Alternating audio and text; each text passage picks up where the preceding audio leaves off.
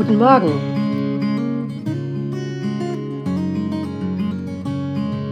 Zuversichtlich in den Tag. Ein Podcast von Silke Stadtaus. Seit meiner Geburt wohne ich in meiner Heimatstadt. Das können heute nicht mehr viele von sich behaupten. Da könnte ich jetzt sagen, ach wie langweilig, immer am selben Ort. Oder aber, ganz schön bodenständig, das hat was. Beides ist wohl richtig. Ich bin mir manchmal selbst nicht sicher, wie ich das finden soll. Aber mein Leben hat sich nun mal so ergeben. Gott sei Dank durfte ich bei all dem dann doch eine ganze Menge von der Welt sehen. Ich bin froh für eine geerdete Kindheit, auch für viele Menschen, zu denen ich seit Jahrzehnten eine vertraute Beziehung habe.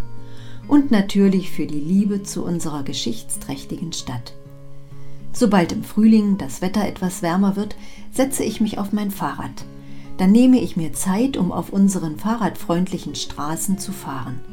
Da komme ich hier bei der inzwischen alt gewordenen Kinderstundentante vorbei und da bei unserem Prediger, der mit seiner Familie seit kurzem dort wohnt.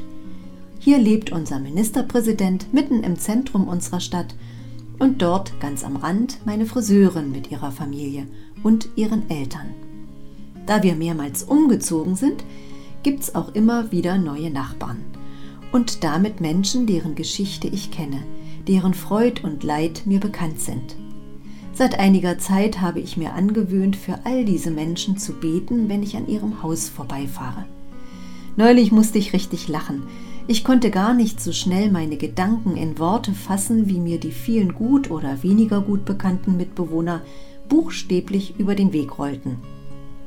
In der Bibel werden Menschen, die zu Gott gehören, aufgefordert, für ihre Stadt zu beten. Da heißt es, suchet der Stadt Bestes und betet für sie, denn wenn es ihr gut geht, geht es auch euch gut.